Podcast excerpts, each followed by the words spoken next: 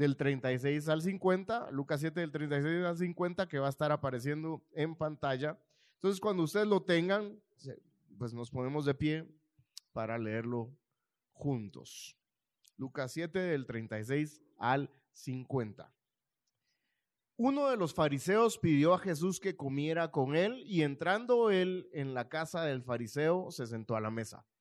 Había en la ciudad una mujer que era pecadora y cuando se enteró de que Jesús estaba sentado a la mesa en casa del fariseo, trajo un frasco de alabastro con perfume y poniéndose detrás de él a sus pies, llorando, comenzó a regar sus pies con lágrimas y los secaba con los cabellos de su cabeza. Besaba sus pies y los ungía con el perfume. Pero al ver esto, el fariseo que lo había invitado dijo para sí, si este fuera profeta, sabría quién y qué clase de mujer es la que le está tocando, que es una pecadora. Y Jesús le dijo, Simón, tengo algo que decirte. Di, maestro, le contestó. Cierto prestamista tenía dos deudores. Uno le debía 500 denarios y el otro 50. Y no teniendo ellos con qué pagar, perdonó generosamente a los dos. ¿Cuál de ellos entonces lo amará más? Supongo que aquel a quien le perdonó más, respondió Simón. Y Jesús le dijo, has juzgado correctamente. Y volviéndose hacia la mujer, le dijo a Simón, ¿ves esta mujer? Yo entré a tu casa y no me diste agua para mis pies, pero ella ha regado mis pies con sus lágrimas y los ha secado con sus cabellos. No me diste beso, pero ella desde que entré no ha cesado de besar mis pies. No ungiste mi cabeza con aceite, pero ella ungió mis pies con perfume. Por lo cual te digo que sus pecados, que son muchos, han sido perdonados, porque amó mucho. Pero a quien poco se le perdona, poco ama. Entonces Jesús le dijo a la mujer, tus pecados han sido perdonados. Los que estaban sentados a la mesa con él comenzaron a decir entre sí, ¿quién es este que hasta perdona pecados? Pero Jesús dijo a la mujer, tu fe te ha salvado, vete en paz. Amante Padre Celestial, damos gracias por tu palabra, damos gracias por el tiempo que podemos estar expuestos a la exposición de ella, Señor. Y hoy te pedimos que seas tú hablando, Señor, a través de Salva, Señor. Que nosotros lo que escuchemos sea la voz del buen pastor y que Salva solo sea el canal, Señor, para exponer lo que ya tú has dicho y has hablado en tu palabra, que sea de edificación, de confrontación, de enseñanza, de exhortación, de consolación, Señor, para todos nosotros. Esto oramos y pedimos en el nombre de nuestro bendito Señor Jesús. Amén. Buenos días, iglesia. Pueden tomar sus, sus asientos. Gracias, Guti. Em, como decía Guti, hoy es el, último día que estamos en esta serie de prédicas llamada El Reino Invertido en Lucas. Eh, es cierto que apenas vamos a lograr finalizar los primeros siete capítulos de Lucas, así que los próximos dos años y medio vamos a... No, mentiras. Este, el próximo año vamos a invertir algo de tiempo en Lucas eh, con algunas series cortas para poder avanzar en, en este evangelio y igual poder explorar otros libros de la Biblia. No se preocupen, no vamos a estar dos años y medio solo en, en Lucas, aunque no habría desperdicio tampoco en pasar tanto tiempo leyendo la palabra y exponiendo la palabra, ¿no? Eh, pero bueno, antes de, de comenzar eh, con nuestro pasaje, me gustaría mencionar una frase que es muy, muy popular. Eh, yo creo que la mayoría en algún momento la hemos escuchado y es, no se muerde la mano que te da de comer. ¿no? Eh, no sé si la han escuchado, en Costa Rica es bien popular para hablar sobre la gente que, que maltrata a aquellos que lo cuidan o que son desagradecidos, que son desleales, ¿no? Eh, y la frase hace alusión a la imagen de, de, un perro que cuando le está sirviendo comida a su dueño llega y le, le muerde, ¿no? O sea, qué desagradecido sería un perro que hace tal cosa, ¿no? Morder la mano que le está precisamente dando lo que necesita para vivir, ¿no? Eh, aunque la imagen es clara e implica ingratitud y deslealtad, los perros no tienden a hacer esto. Los perros tienden a ser animales sumamente fieles. Los que conocen a mi esposa a mí sabrán que tenemos dos perritos, dos perritos en la casa y nos encanta tener eh, mascotas, ¿no? Em, los animales, los perros, eh, sin uso de razón, llegan a intuir que el dueño es parte de su manada y que deben de, en vez de atacarlo, cuidarlo, ser leales, brindar eh, protección y, en cierto sentido hasta cariño al, a los dueños, ¿no? Al ser humano que, eh, a quien le deberían de brindar su lealtad, ¿no? Eh, y es increíble esto en la, en la naturaleza, ¿no? Sin embargo, los seres humanos no somos como los perros. Y por eso tenemos el dicho, no muerdas la mano del que te da de comer, ¿no? Eh, generalmente tendemos a tratar peor aquellos que nos tienen más confianza o más amor. Hace poco yo le decía a Ruth, te amo profundamente y me duele que la persona que más sufre mi pecado seas tú precisamente, ¿no? O sea, la persona que más amor me da es la persona que se ve directamente afectado por, por mis pecados y en estas semanas ha sido todavía más visible eso, ¿no? Eh, y eso nos pasa también con amigos o con nuestros hijos o, con conocidos y compañeros de trabajo. Somos capaces de lastimar a aquellos que más bien deberíamos de amar más por el perdón, el cuidado y la atención que tienen hacia nosotros. Y esto incluso se traslada hacia nuestra relación con Dios. Básicamente podríamos cambiar el dicho de no muerdas la mano que te da de comer por no le des la espalda a Dios. Porque eso es lo que la humanidad generalmente hace. Vivimos, respiramos, tenemos todo lo necesario para vivir porque Dios lo ha provisto y lo sostiene. Y aún así, como seres humanos, somos capaces de darle la espalda a Dios y no pensar en Él. Dios es incluso todavía más proveedor de lo que es al darnos a Jesús, quien muere en la cruz para brindarnos perdón de nuestros pecados. Y la historia de hoy se va a relacionar con ese aspecto específicamente. Vemos una mujer que es calificada como pecadora, que ama mucho a Jesús por el perdón que ha ofrecido. Y vemos a Simón, un fariseo, conocedor de la ley, que no se siente tan perdonado por Dios y no muestra ese amor de Dios hacia Jesús.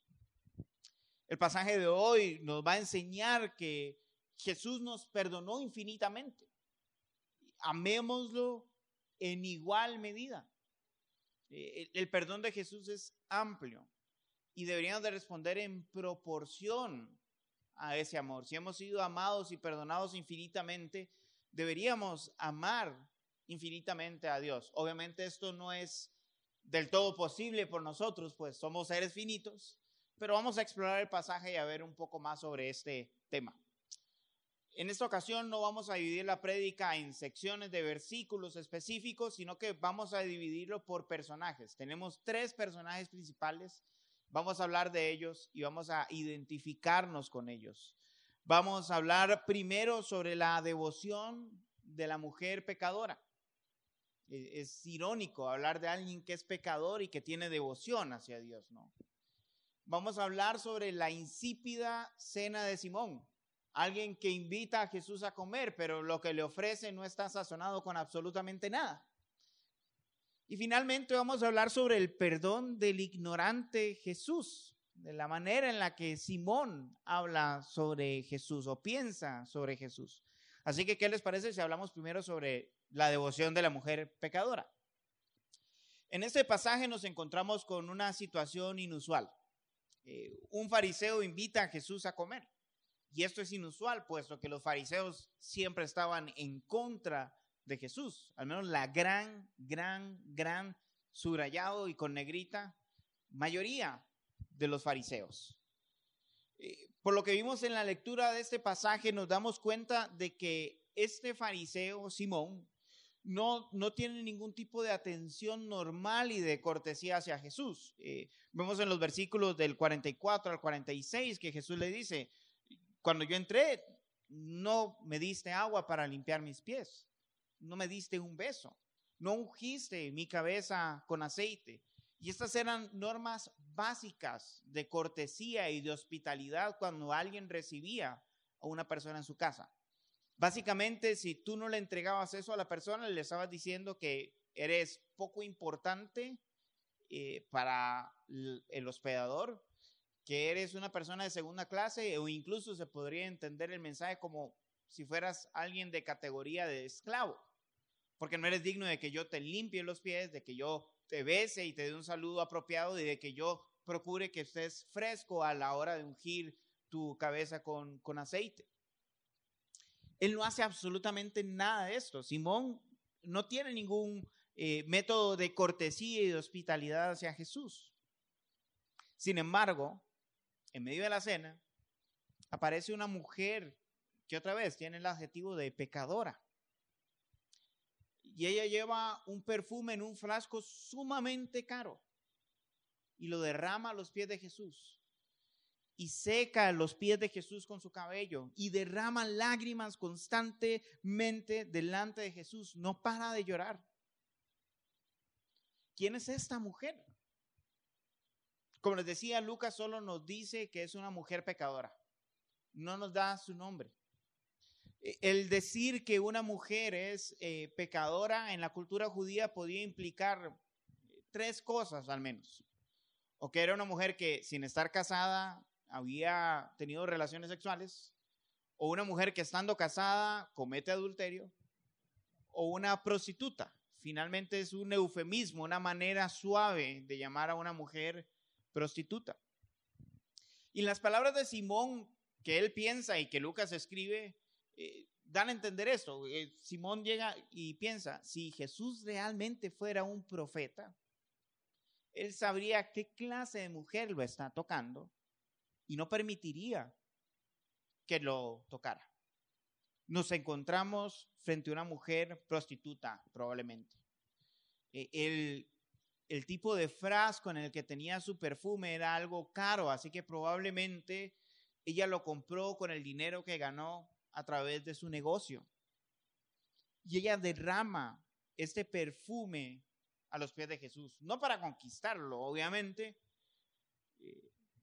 tal vez simbólicamente estaba derramando su vida y reconociendo eh, la naturaleza de su vida y de su pecado al derramar lo que sería un elemento importante para su trabajo. Estaba mostrando su arrepentimiento por el estilo de vida que ella estuvo viviendo. ¿Y por qué lo hace delante de Jesús? No, no sabemos si hubo una interacción anterior entre Jesús y esa mujer, lo que sí debemos de tomar en cuenta y recordar es que para este momento la popularidad de Jesús había crecido un montón. Vimos cuando Jesús selecciona a los doce discípulos en Lucas 6 que una multitud llega a escuchar a Jesús. Eh, vemos que cuando él va a sanar a la hija de Jairo, la multitud lo apretujaba, estaba pendiente de quién era Jesús. Jesús había tomado tanta popularidad que incluso Herodes llegó a escuchar de Jesús y del ministerio que él estaba haciendo. Esta mujer muy probablemente había escuchado sobre el perdón que Jesús estaba dando, sobre el ministerio que él estaba haciendo, sobre cómo estaba sanando personas enfermas, cómo estaba liberando a aquellos que habían sido poseídos por demonios, cómo Jesús estaba predicando que el reino de los cielos había llegado y se estaba cumpliendo en él, que él estaba aceptando y recibiendo todo tipo de personas, porque por gracia él estaba brindando perdón. Ella probablemente escuchó que el reino invertido de Dios se estaba viviendo en Jesús, un reino donde Jesús, el Mesías, estaba rescatando personas de todo tipo de clase social y las estaba llamando para sí, para ser parte de su pueblo, perdonándoles, restaurándolos. Ella escuchó que hay espacio para las prostitutas en el reino invertido de Dios y para cualquier tipo de mujer pecadora y de hombre pecador. Y eso la impulsa a ella a hacer algo audaz. Ella, con la fama que tenía, decide meterse en la casa de un fariseo. Lo primero que pudo haber pasado es que ni la dejaran entrar. Y ella, como puede, se escabulle y se mete dentro de esta casa y derrama el perfume en los pies de Jesús. Obviamente, si, si no había llamado la atención el hecho de que ella entrara, supongo que el olor del perfume habrá llamado la atención a la mayoría de personas.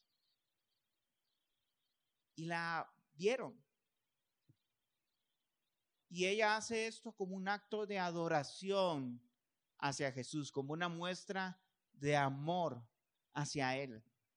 De decirle, derramo mi perfume a tus pies y beso tus pies porque tú eres mayor que yo.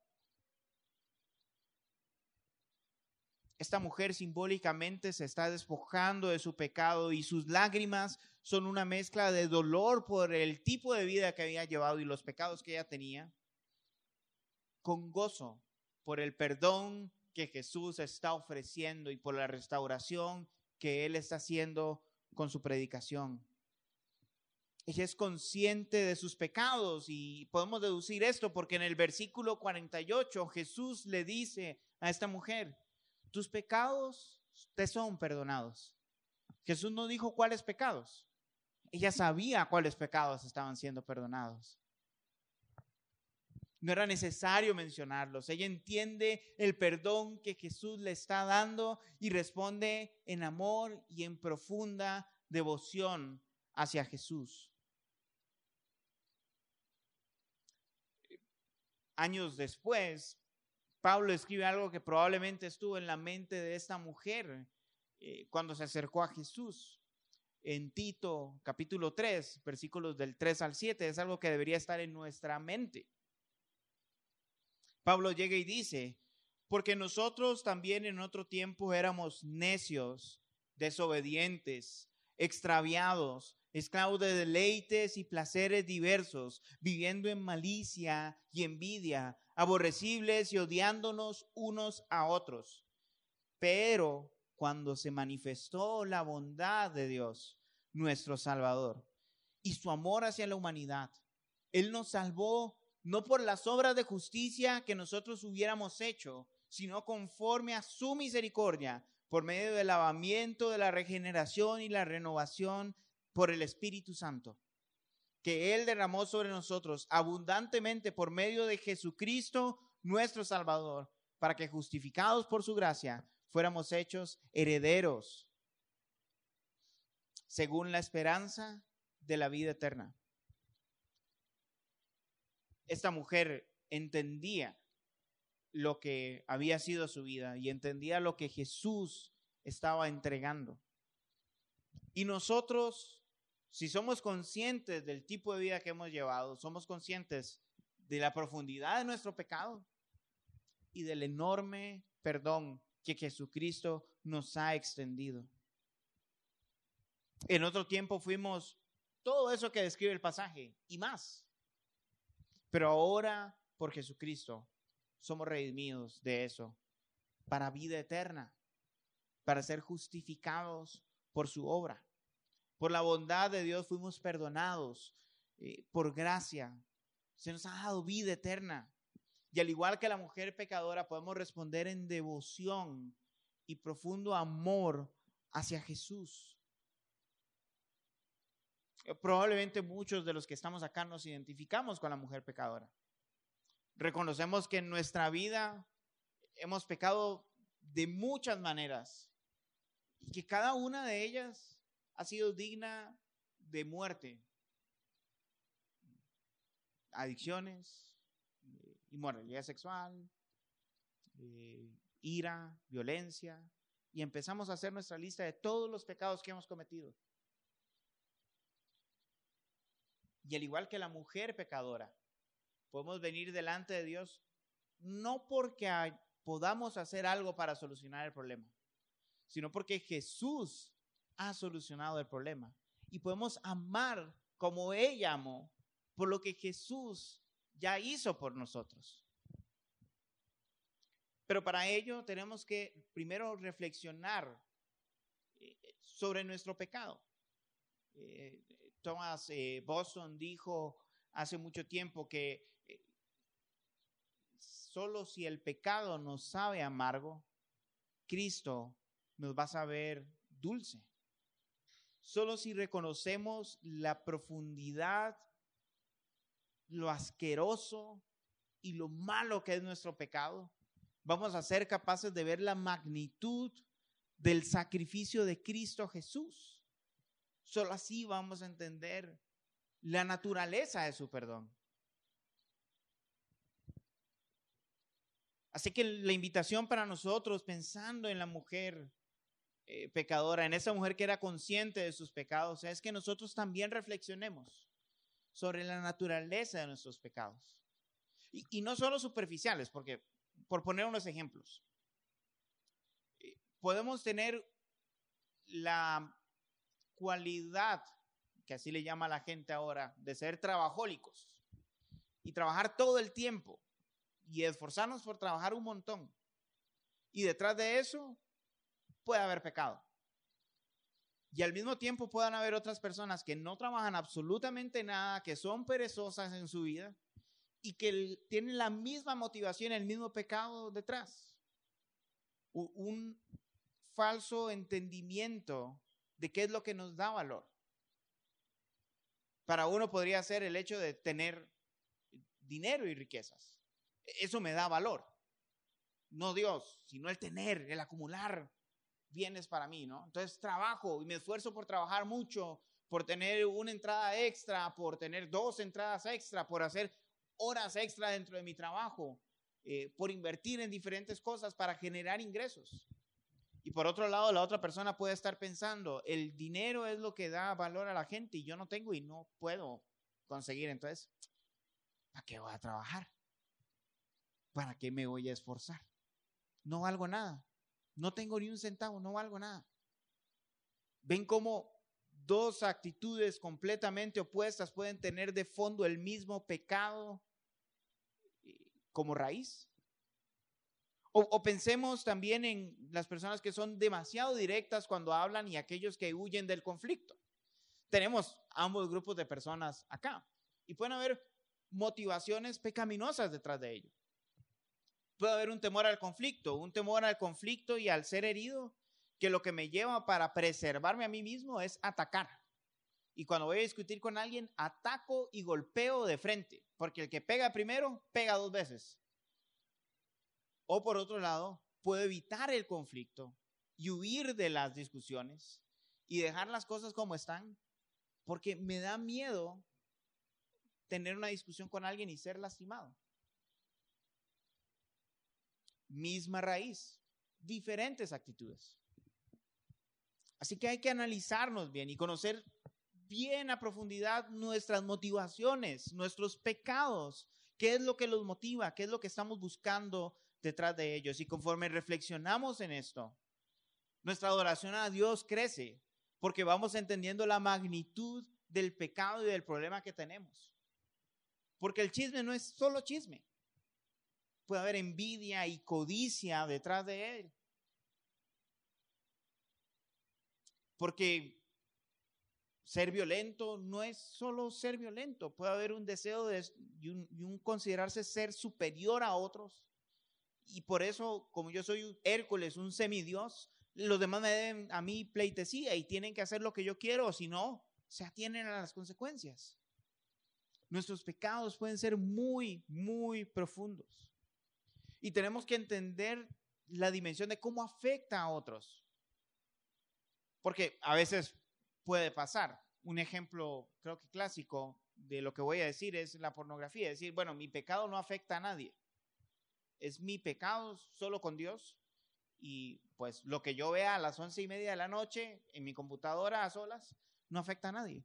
Y es mentira porque hay toda una red de trata de personas detrás del negocio de la pornografía y estamos afectando a esas personas al consumir este tipo de porquería. Y no solo eso, sino que nuestra mente empieza a cosificar a las personas y dejan de ser portadores de la imagen de Dios para hacer juguetes de Mattel que yo utilizo para mi placer. Es profundo el pecado. Mi pecado rompe mi relación con el prójimo. Puede afectar el medio ambiente. Rompe la percepción que debería de tener mía sana en Cristo Jesús. Y obviamente nos pone en enemistad con Dios, lo cual genera que seamos dignos de castigo eterno. Conforme voy entendiendo la magnitud de mi pecado, cómo afecta mi relación con otros, voy a ser capaz de adorar más a Dios, porque entiendo de dónde me está sacando Jesús, de qué me está salvando Jesús. Entiendo el castigo que merecía. Y eso me libera para poder amar a Jesús. No para vivir en temor de que si me porto mal, Jesús me va a destruir,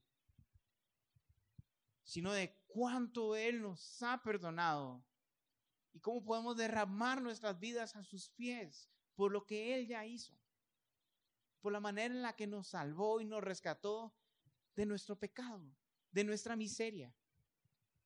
Podemos ser como la mujer pecadora, que reconociendo de dónde ella viene, derramó su vida a los pies de Jesús y se humilló a los pies de Jesús porque se entendió amada y perdonada por Jesús.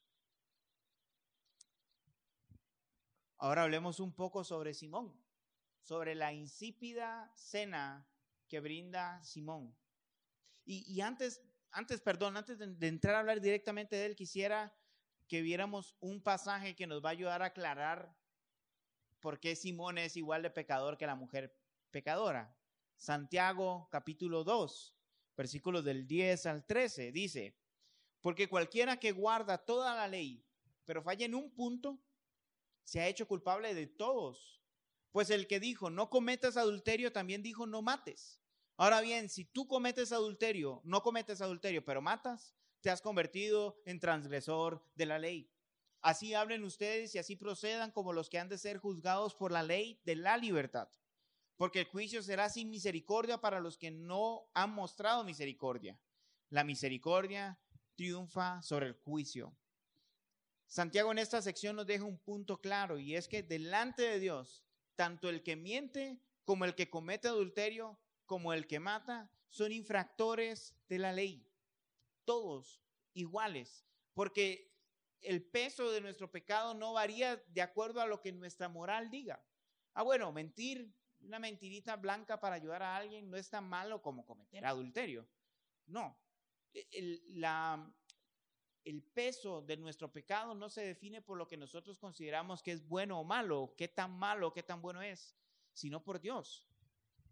Y si Dios es infinitamente santo, cada uno de nuestros pecados es infinitamente grave delante de Dios y es merecedor del infierno.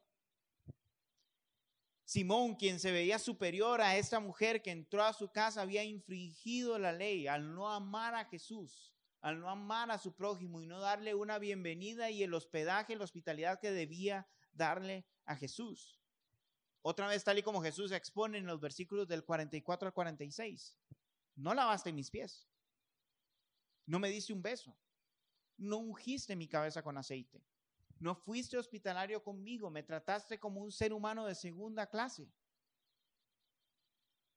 Simón había cometido el pecado de no amar a su prójimo como a sí mismo. Y si analizamos un, poco eh, todas estas acciones que hace Simón, es para menospreciar y malatender a su invitado. Lo irónico es que mientras Simón era descortés y hostil hacia Jesús, y mientras él se consideraba superior a esta mujer pecadora, ella hizo lo que él debió haber hecho. Considerándose él superior a ella, ella hizo lo que él debió haber hecho.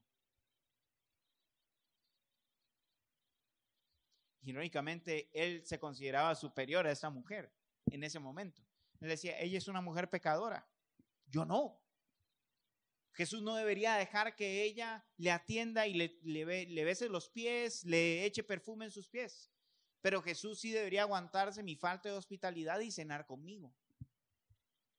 ¿Ven la ironía detrás de esto? Él estaba ciego a su pecado. Él estaba dejando que su orgullo lo cegara cada vez más y más, al punto de que aquella mujer es de segunda clase y yo, a mí Jesús me tiene que pasar por alto esta falta de hospitalidad, porque yo más bien tengo que probar quién es Jesús. J.C. Ryle en una ocasión dijo que el orgullo surge de no conocerse a uno mismo. Y es claro, si yo me conozco a mí mismo, sé de la, multitud de patas de las que yo cogeo. Y no puedo ser orgulloso, porque reconozco el, orgullo, la envidia, la codicia que puede haber detrás de mi corazón. Pero si no me conozco, si creo una mentira de mí y la creo, me vuelvo orgulloso. Y eso es lo que estaba pasando con Simón. Él no quería ni le interesaba conocer la realidad del estado de su corazón. Con ayunos, con oraciones públicas, con, con una buena casaca judía de vez en cuando en la sinagoga. Él quería tapar la realidad de que era un pecador más. De que él, al igual que la mujer pecadora, tenían patas de las que cojeaban. Tenían pecados por los cuales se tenían que hacer sacrificios delante de Dios. Y lo peor es que, al igual que Simón y muchos otros fariseos, e incluso puede haber muchos de nosotros, caemos en este error de no conocernos a nosotros mismos y de pensar que no hay pecado en nosotros. Las, las, señales de que Simón se creía esta mentira de ser superior eran evidentes. Él tenía un sentido de superioridad respecto a la mujer pecadora. La miraba por debajo del hombre.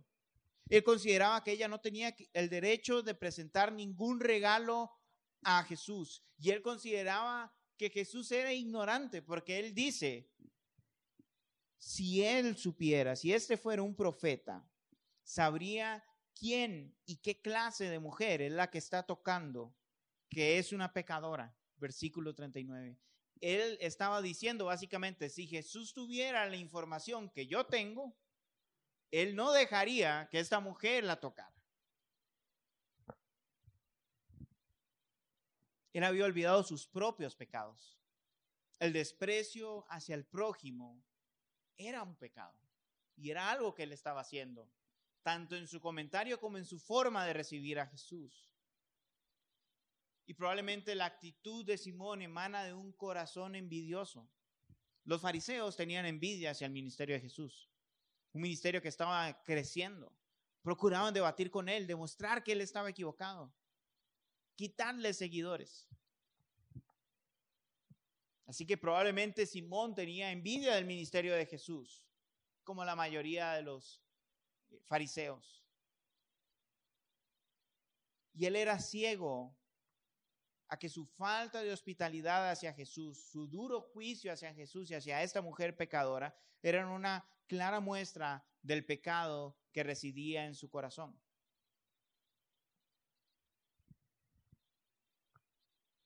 es como Boromir, un personaje del, Señor de los Anillos. Ya van a decir, ah, ya va este con el Señor de los Anillos otra vez, ¿no?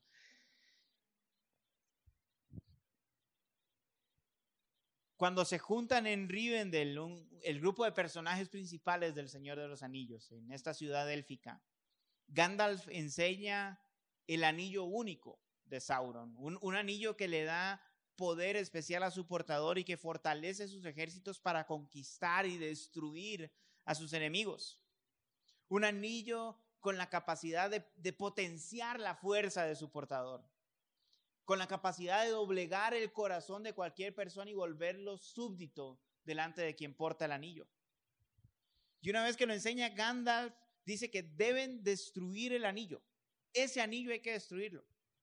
Y Boromir y hay un meme incluso, ah, él dice, uno simplemente no puede llevar el, ese meme que de ahí sale. Boromir dice, ¿por qué vamos a destruirlo?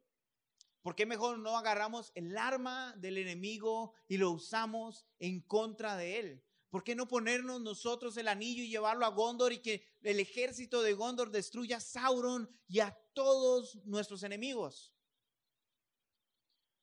Boromir no estaba tomando en cuenta que el corazón de cualquier ser humano sucumbe ante el poder del mal. Y que en vez de poder dominar el poder, el poder lo iba a dominar a él. Más adelante en la historia, en un momento, Frodo bota el anillo y Boromir lo agarra y se le queda viendo. Y él dice, esto podría ser la esperanza de Gondor. Y toda la comunidad del anillo empieza a decirle, entrega el anillo, devuelve el anillo, temiendo que él llegara a portarlo. Y él lo entrega, pero su corazón ya estaba seducido por el anillo. Y tiempo más adelante, él decide intentar robarle el anillo a Frodo. ¿Por qué?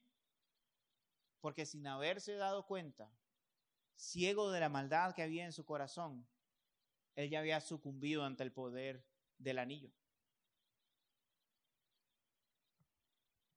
Simón es como Boromir. Nosotros somos como Boromir. Ignorantes del pecado de nuestro corazón, suponemos que podemos ser buenas personas por nuestros propios esfuerzos, olvidando el mal que yace en nuestros corazones. Cuando miramos con desprecio a otra persona o como un ser humano de segunda categoría, estamos actuando como Simón, estamos siendo como Boromir.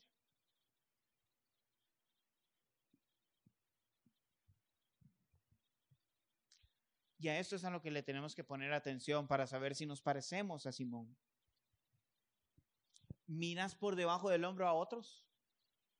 Cuando ves una persona en, el semáforo que va a limpiar tu parabrisas, ¿cómo lo miras? Independientemente de si le dejas limpiar tu parabrisas o no. ¿Cómo lo miras?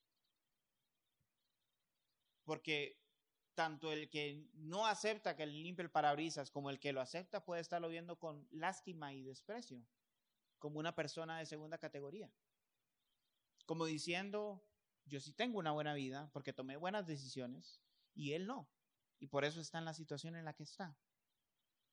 ¿Cómo miramos a los demás? Cuando estamos en una discusión, Buscamos rápidamente sacar la paja del ojo de nuestro hermano antes de examinarnos y ver si tenemos una viga en él.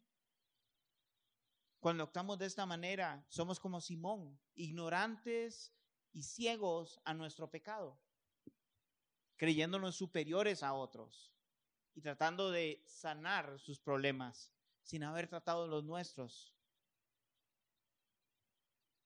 Minimizamos nuestros pecados frente a los pecados de otros.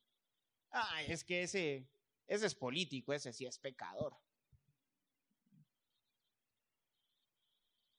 Ah, es que aquel sí, sus redes sociales llenas de chismes, llenas de chismes. Yo no, yo ni tengo redes sociales. O decimos, ah, aquel, es que aquel bien chuco anda buscando novia y, y por todo lado anda buscando pareja y, tiene ese deseo y ese anhelo de encontrar una pareja, o sea, no soporta la, soltería y hay una lujuria detrás de su corazón. Y tú viendo pornografía en las noches, haciendo exactamente lo mismo, pero a ocultas. ¿Cuántas veces podemos minimizar nuestros pecados, maximizando el de otros? Y olvidando que realmente delante de Dios somos igual de deudores.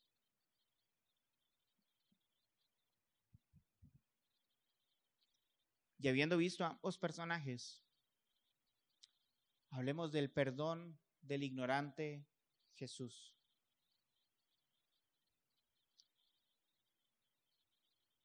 Jesús conoce el corazón de Simón y él hace una parábola. Simón, un acreedor tiene 500 denarios, eh, tiene un deudor de 500 denarios y otro de 50 denarios. Y el acreedor decide perdonar a ambos. ¿Cuál crees que va a amar más? Y Simón, que tiene buen sentido común, aunque no es bueno juzgándose a sí mismo, dice, pues al que se le ha perdonado más. Y Jesús le dice, tiene razón,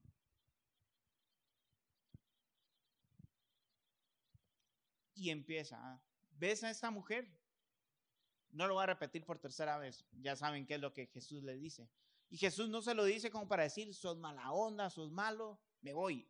Si esa hubiera sido la actitud de Jesús, Jesús ni entra a comer.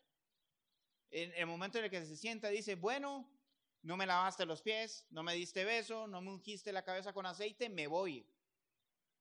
Pero no hace eso Jesús. Jesús está confrontando a Simón con su pecado. Y básicamente le está diciendo, yo soporté todo esto y te perdono. Perdono tu deuda. Pero tienes que ser capaz de reconocer que esta mujer también está siendo perdonada. Y por eso ama tanto. Y he aquí lo irónico. Simón podría considerar que él tiene una deuda de 50 denarios delante de Jesús. Pero si somos sinceros y vemos el peso de lo que Santiago estaba diciendo, de que un pecado nos vuelve infractor de toda la ley, todos deberíamos reconocer que delante de Jesús nuestra deuda es de infinitos denarios delante de Él, independientemente de si llevamos la vida de la mujer pecadora o del respetable Simón el fariseo. Ambos somos infinitos deudores delante de Dios. Y Jesús está confrontando a Simón, diciéndole, despierta, tú eres pecador también. Y eso hace con nosotros. Probablemente entre nosotros pueda estar la idea y la narrativa de, como yo no peco como lo hacen otros, yo soy bueno delante de Dios y merezco que Él me salve. Y esa es una mentira del diablo. Es tan mentira como pensar que Boromir podía agarrar el anillo único y usarlo en contra de Sauron.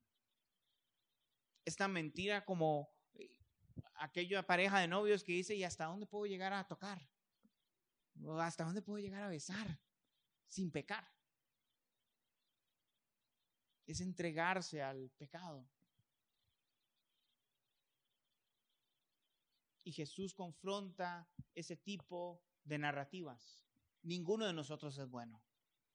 Y si entre nosotros hay alguien que se cree la mentira de que es bueno por sus buenas obras o su vida decente, déjame recordarte que fallar en un pecado te vuelve infractor de toda la ley. Y eres igual de necesitado del perdón de Dios que cualquier persona que consideres que comete pecados escandalosos. Pero Jesús no solo confronta al ignorante, al que sí es ignorante, a Simón. Jesús consuela a esta mujer que conoce y entiende su pecado. Esta mujer que entiende que en Jesús hay perdón y derrama su vida delante de Él y le adora. Le dice, versículo 48. Entonces Jesús le dijo a la mujer, tus pecados te han sido perdonados. Versículo 50, pero Jesús dijo a la mujer, tu fe te ha salvado, vete en paz.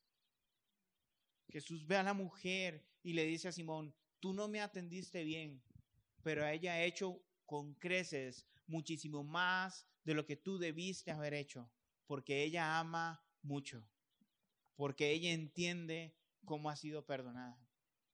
Y ella actúa en amor hacia Jesús, en libertad y en amor hacia Jesús. Esto me recuerda a otro personaje, no de Tierra Media. Ahora vamos a irnos al universo de Harry Potter. Yo no sé si ustedes han visto Harry Potter, pero hay un personaje que a mí me gustaba mucho que se llama Dobby. Dobby es un, no es un chucho, es un elfo. y, y Dobby es esclavo de la casa Malfoy, es una familia de las tantas que hay ahí en Harry Potter y que eh, no cae muy bien. Y Harry Potter en, en, una, en uno de los libros se las ingenia para liberar a Dobby. ¿Y cuál era el, el rito de liberación? Que el dueño de, de, este esclavo le entregue una prenda, una ropa suya. Y Harry Potter se las ingenia para que el dueño de Dobby logre entregar una prenda a Dobby y éste sea libre. Lo libera. Y eso no es tan al final de la historia. Realmente es más cerca de la mitad que del final. Y a partir de ahí, Dobby es un elfo libre. ¿Y qué creen que hace Dobby? Él va a vivir su vida por todo lado. No, él, porque ama y aprecia a Harry Potter, procura el bienestar de Harry una y otra y otra vez. Porque lo ama, lo quiere. Porque sabe lo que Harry Potter logró para él, le consiguió la libertad. Y es tanto así que en la reliquia de la muerte, Dobby hace una movida audaz en contra de magos poderosos. Y él pierde la vida. Es súper triste la escena, para llorar. Y, cuando, y, Harry tiene a Dobby en sus brazos cuando está a punto de morir, y Dobby dice, es bueno morir con amigos. Son sus últimas palabras. Un elfo que amó profundamente que fue libre para amar, ¿no? Y nosotros hoy somos como Dobby, somos libres para amar profundamente al Señor, para al igual que la mujer pecadora, derramar nuestras vidas delante de Jesús, porque Él trae consuelo y perdón a nosotros, independientemente del tipo de vida que llevamos todo pecado es lo suficientemente grande para ganar la muerte, pero no hay ningún pecado lo suficientemente grande como para que Jesús no lo pueda perdonar. Y Él compró nuestra libertad. Una libertad no para vivir para nosotros, para amarlo a Él.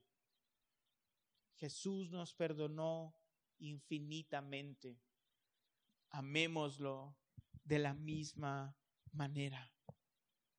Jesús brinda perdón tanto al que vivió en los deleites y los pecados que pudo, como aquel que fingió no vivir en pecado y ser perfecto y puro. Él perdona a ambos grupos de personas. Él perdona infinitamente. Hebreos 9, del 11 al 12, nos hace conscientes de ese sacrificio de Jesús, de lo que Él hizo. Dice Hebreos 9 del 11 al, al, al 12 lo, lo, siguiente. Estoy en Hechos, así que no, no voy a leer Hechos 9 del 11 al 12, no, no tendría sentido. Hebreos 9 del 11 al 12 dice, pero cuando Cristo apareció como sumo sacerdote de los bienes futuros, a través de un mayor y más perfecto tabernáculo, no hecho con manos, es decir, no de esta creación, él entró al lugar santísimo una vez para siempre, no por medio de la sangre de machos, cabríos y de becerros, sino por medio de su propia sangre, obteniendo redención eterna. Una vez y para siempre, Él se sacrifica en la cruz para comprar el perdón de todos y cada uno de nuestros pecados. Ese es Jesús, quien con su sacrificio compró nuestra redención, nuestro perdón, para hacernos herederos de una vida eterna al lado del Padre. ¿Y qué nos puede separar de ese amor? Nada.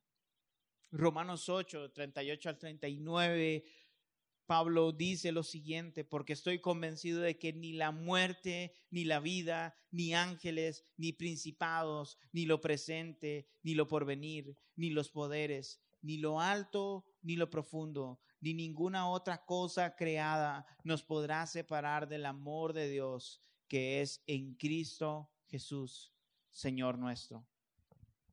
Nada nos puede separar de Dios hoy. No hay pecado que nos pueda separar de Dios. Y eso debería liberarnos para vivir una vida de gozo y de devoción y de lucha activa en contra del pecado por el poder del Espíritu Santo, por la transformación de nuestras vidas a través de la palabra de Dios. Porque hemos sido amados infinitamente. Porque hemos sido perdonados infinitamente. Y por eso podemos amar a Dios, a Jesús. Ya no tenemos que vivir luchando con la culpabilidad de nuestros pecados. Ya no debemos vivir tampoco aparentando que no pecamos. Podemos venir delante de Jesús y por su sacrificio en la cruz presentar nuestros pecados, presentar nuestra vida, arrepentirnos, ser perdonados y transformados por Él. Para vivir una vida de devoción como esta mujer, entre comillas, pecadora de segunda clase.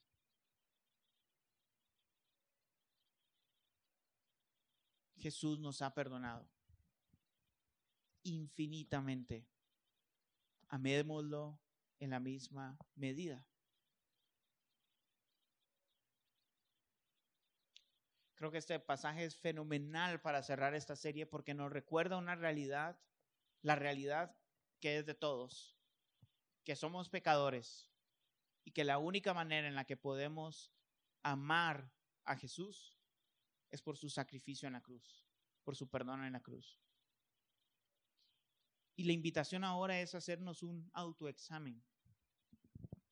Y para hacer este autoexamen, quisiera comentar o mencionar las palabras de Justo González sobre este pasaje y que lo podamos ver como un espejo para nosotros. Dice Justo González, este es un pasaje más en el que Lucas presenta el vuelco radical que Jesús predica la mujer pecadora es capaz de recibir y aceptar la gracia más fácilmente que el fariseo.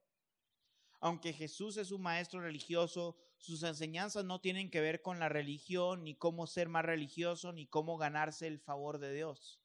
Tienen que ver con un Dios cuya aceptación de los pecadores molesta a los religiosos un Dios cuyo amor no puede comprarse mediante acciones de alabanza o grandes obras de justicia. Y también con pecadores que se gozan en el perdón que han recibido y gente religiosa que quisiera que Dios fuera más religioso a la manera de ellos, más dispuesto a dejarse llevar por acciones de adoración, piedad y devoción.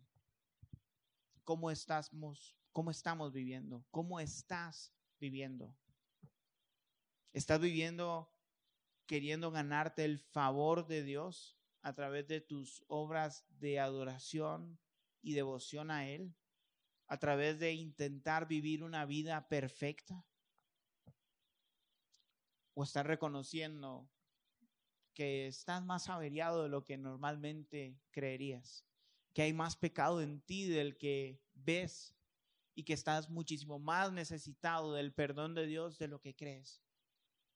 ¿Cómo estamos viviendo? Estamos reconociendo el pecado que hay en nosotros y cómo es de asqueroso delante de Dios el castigo que merece. Y está reconociendo la gracia de Jesús que perdona eso. ¿Cómo estamos viviendo? Nos parecemos más a Simón el fariseo que es ciego a su propio pecado, que se autojustifica. O estamos viviendo como la mujer pecadora que ha reconocido que Jesús es quien perdona, que Jesús es quien restaura. Que aunque ella no tenía ningún chance de ganarse el favor de Dios, Jesús lo hizo por ella. ¿Estamos viviendo bajo la narrativa de no soy tan malo como los demás? ¿O bajo la conciencia de soy igual de necesitado del perdón de Dios que cualquier otra persona en este mundo? ¿Estás viviendo bajo tu ley o bajo la gracia de Dios? Jesús nos invita a reconocer que debemos infinitos denarios delante de Él pero que Él ha perdonado infinitos denarios por su obra en la cruz. Y por esa razón podemos vivir vidas de devoción y de amor hacia Él. Le amamos porque Él nos amó primero, porque Él nos perdonó infinitamente. ¿Qué les parece si oramos a Dios y le rogamos que esta palabra marine en nuestros corazones, se asiente en nuestros corazones y nos transforme para amar como amó la mujer pecadora. Oremos. Gracias Señor porque no nos dejas donde estamos. Nos revelas nuestro pecado y nos revelas nuestra necesidad de ti, nos transformas para poder ser tuyos.